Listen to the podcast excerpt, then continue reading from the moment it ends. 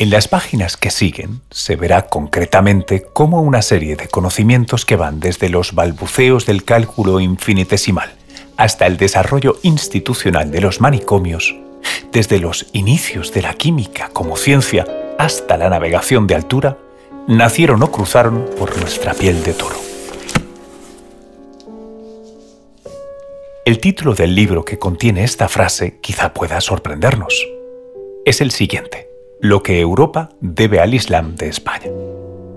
El autor es Juan Bernet y un arabista e historiador español que dedicó la mayor parte de su carrera a documentar, estudiar y divulgar la ciencia de Al-Ándalus.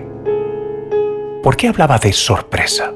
Bueno, porque en España, en este contexto histórico concreto, hablar del Islam se ha vuelto controvertido.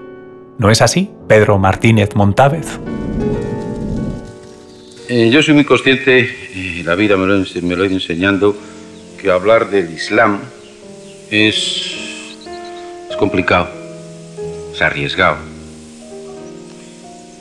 Es un tema del que se habla mucho y se conoce poco, sometido a múltiples desfiguraciones, del que se habla más desde fuera que desde dentro y sobre todo, sobre todo, para el cual se está predispuesto a oír una serie de cosas que coinciden con lo que uno piensa o con lo que uno le gusta que se diga y le gusta oír. Pedro Martínez Montávez es uno de los arabistas contemporáneos más influyentes de Europa. María Jesús Viguera es filóloga e historiadora, primera traductora al castellano del Premio Nobel de Literatura Naguib Mahfouz. María Jesús, ¿crees que nos hemos desentendido del legado islámico de nuestra historia? No lo sé, pero lo que sí sé seguro es que tienen muchas formas de percibirlo. Eh, todos los días emplean varias decenas de palabras que son árabes de origen.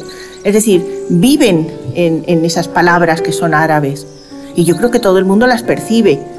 Después están los monumentos, está la cultura, la cultura escrita, llena nuestra cultura española de tantas referencias literarias.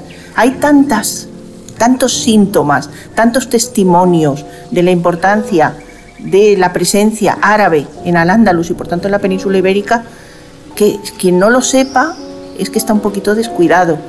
Mi nombre es Luis Quevedo y te doy la bienvenida a Debates Insólitos.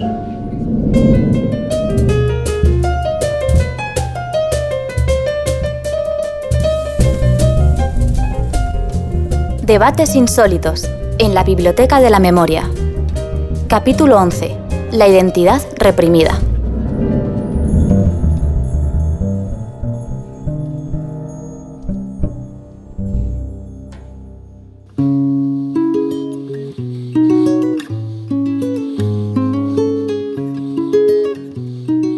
Quizá lo que haría falta en este momento es iniciar desde el principio y definir qué es el Islam. Sabemos que es una de las tres grandes religiones monoteístas, pero ¿en qué se diferencia de las otras dos, Pedro? Decimos Islam y a qué remite. Pues remite a una idea. A una idea. Así de fácil y así de claro. Judaísmo remite a un pueblo, a una colectividad humana.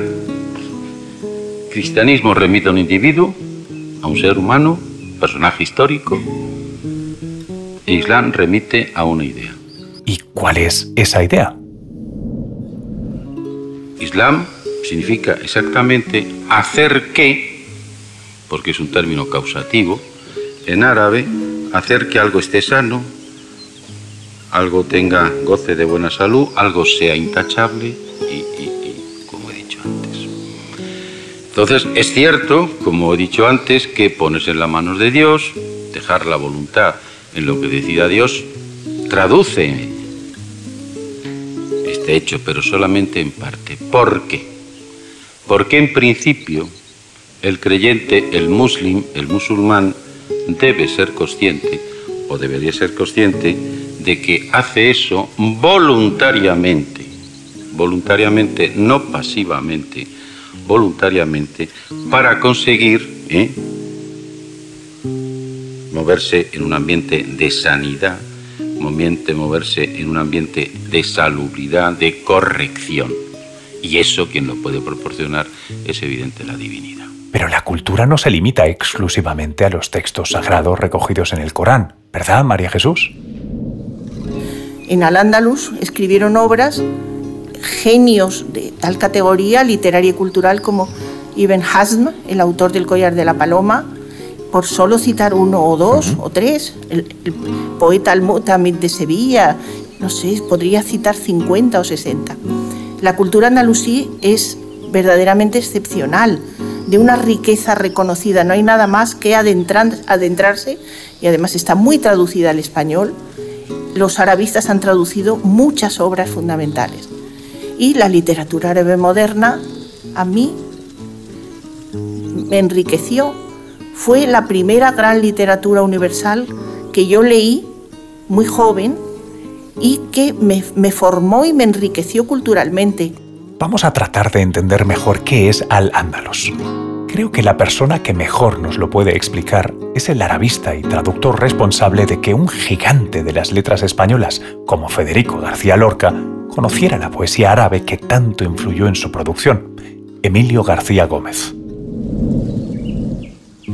Al andaluz es curiosísimo, pero eso ocurre con tantísimas otras palabras que empleamos y que son de las más usadas. No sabemos de dónde viene. Su origen es desconocido. Indudablemente, todos pensamos que tiene algo que ver con los vándalos, a pesar de que los vándalos pasaron muy rápidamente por Andalucía cuando se trasladaron al norte de África. Al-Ándalus es un nombre al mismo tiempo geográfico, pero también el de una entidad histórico-cultural. Y en este sentido, crece o amengua según le ocurre a esta entidad histórico-cultural. Hoy una de las teorías más extendidas es la del historiador alemán Heinz Halm, que defiende también el historiador canadiense Brian Catlos en su libro Reinos de Fe, que el nombre tiene su origen en la derivación árabe de la palabra visigoda Landatlutz, que significa lotes de tierra. Pero, ¿cómo llegan los árabes a la península?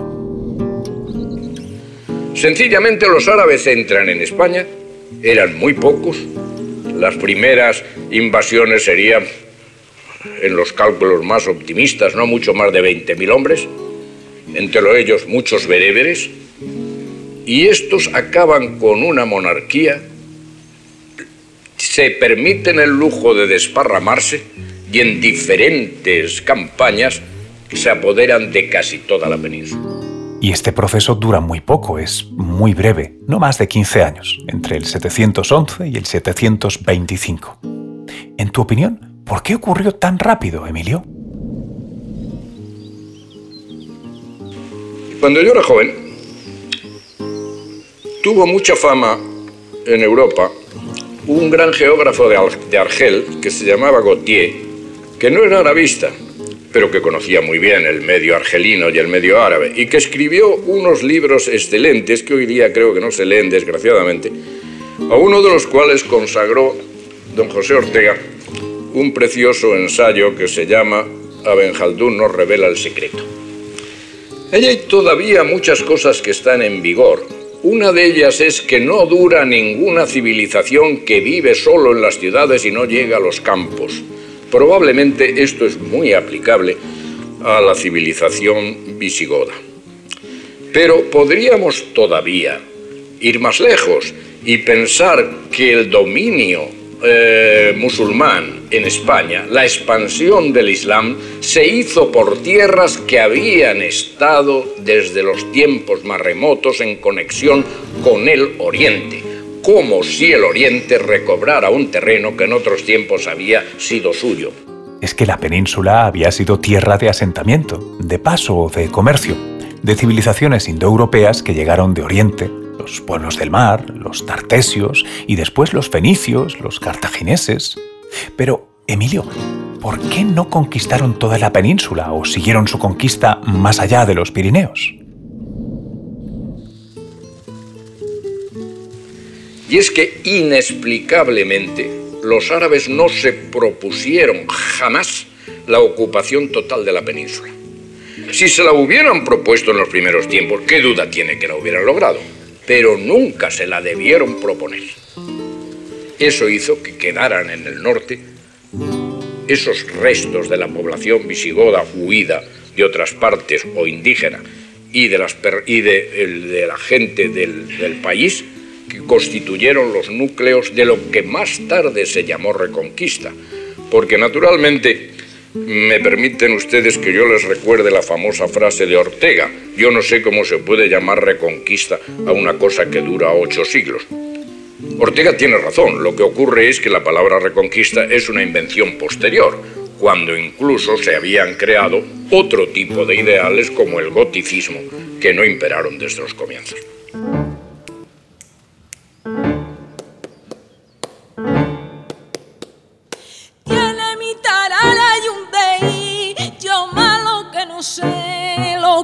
Ningún cirujano. El término reconquista ha sido muy discutido por los historiadores porque representa una simplificación de un periodo de tiempo entre el 711 y 1492, en el que en realidad cristianos y musulmanes convivieron más tiempo de paz que en guerra, como señala el ya mencionado Catlos. Pero aún después de que Boabdil entregara las llaves de la Alhambra a Isabel y Fernando, la presencia musulmana perduró en la península hasta 1614. Cientos de miles de musulmanes sufrieron discriminación, fueron forzados a convertirse y finalmente expulsados. Es mejor que nos lo cuente Mercedes García Arenal, historiadora de la religión del Consejo Superior de Investigaciones Científicas.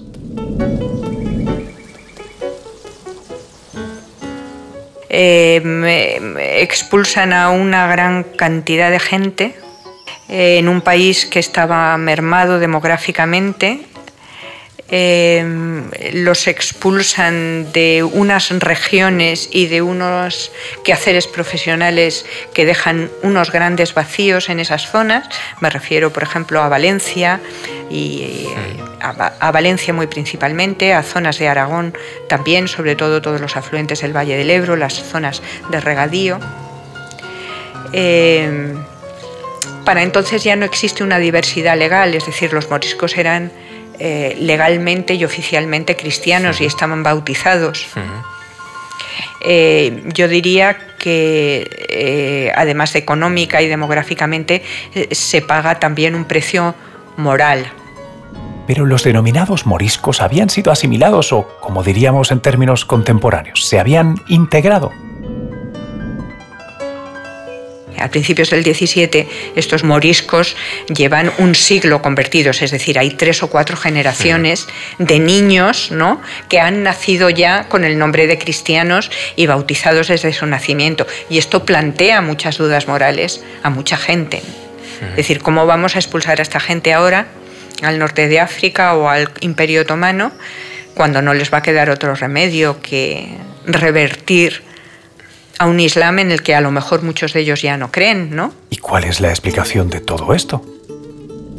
Es que también es una cuestión debatida y extraña y que tiene que ver con una serie de miedos atizados en un momento en que las cosas en la península iban mal y además se toma la decisión en un momento en que eh, Felipe III eh, firma la tregua con los Países Bajos y de alguna manera para preservar ante sí, ante el resto de los españoles o del mundo, su imagen de católica majestad militante, pues el hecho de haber firmado una tregua en la que era perdedor con los protestantes obligaba a otro tipo de reafirmación. Es uno de los factores ideológicos que creo que cuenta. Juan Barnett escribió en aquel libro que mencionábamos al principio que el árabe la lengua que utilizaron los árabes, persas, turcos, judíos y españoles en la Edad Media, sirvió de vehículo para la transmisión de los más diversos saberes de la antigüedad, clásica u oriental, al mundo del Islam.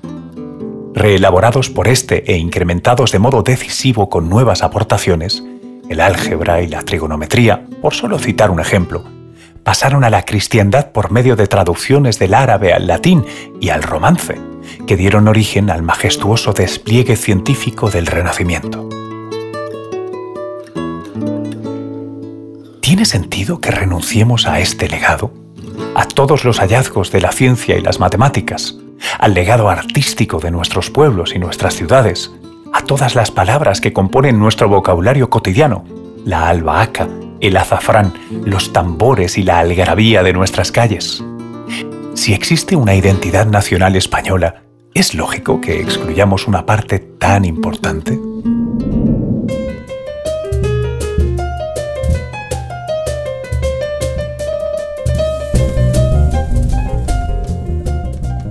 En el siguiente capítulo de Debates Insólitos, un tema para perdernos, el último horizonte.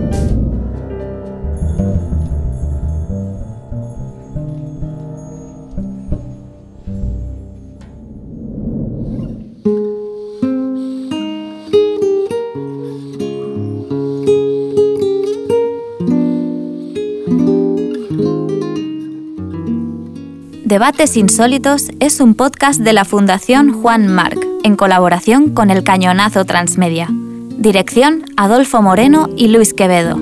Producción ejecutiva Guillermo Nagore, Roger Casas Alatriste, Luis Alcázar, Cristian Liarte y Luis Quevedo. Guión Antonio Díaz Pérez. Con la colaboración de Isabel Cadenas Cañón. Producción Emillani.